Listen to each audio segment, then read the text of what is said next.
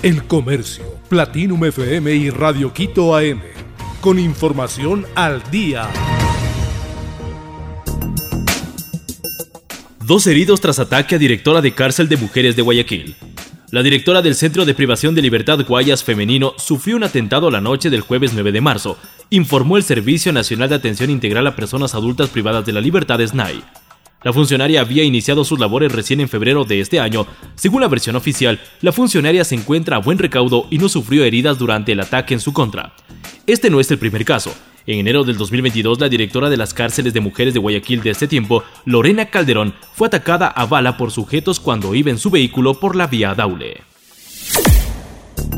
Multa de 58 millones de dólares se ratifica contra Odebrecht y Select. El superintendente de control de poder de mercado Danilo Silva negó los recursos de apelación presentados por la constructora Odebrecht, actualmente CNO, y la Corporación Eléctrica del Ecuador Select EP, con esta decisión se ratificó la multa de 58 millones de dólares para ambas empresas. Silva tomó la decisión de negar la apelación considerando que no existe vulneración al derecho al debido proceso, ni se comprobaron vicios que afectaran el procedimiento administrativo sancionador. De esta forma se ratificó la decisión sancionatoria de la Comisión de Resolución de Primera Instancia que determinó el cometimiento de acuerdo colusorio vertical en procesos de contratación pública. Kim Jong ordena maniobras militares para analizar guerra real. El líder norcoreano Kim Jong ordenó este viernes 10 de marzo del 2023 la realización de maniobras militares para analizar las capacidades de las Fuerzas Armadas del país asiático ante un escenario de guerra real.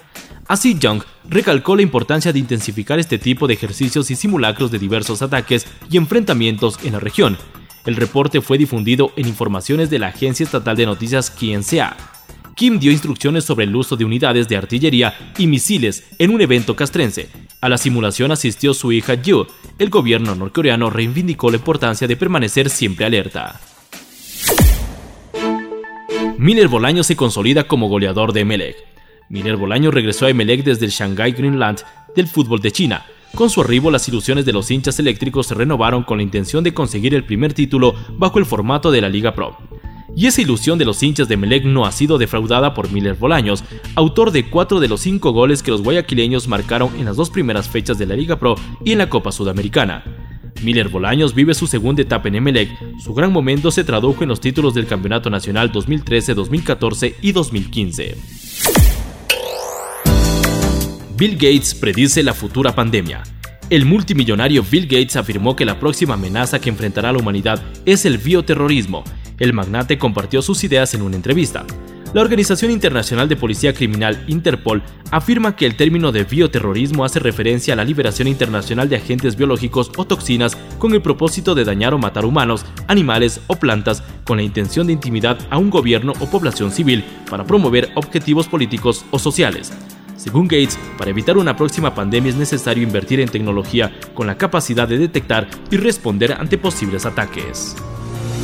El Comercio, Platinum FM y Radio Quito AM. Con información al día.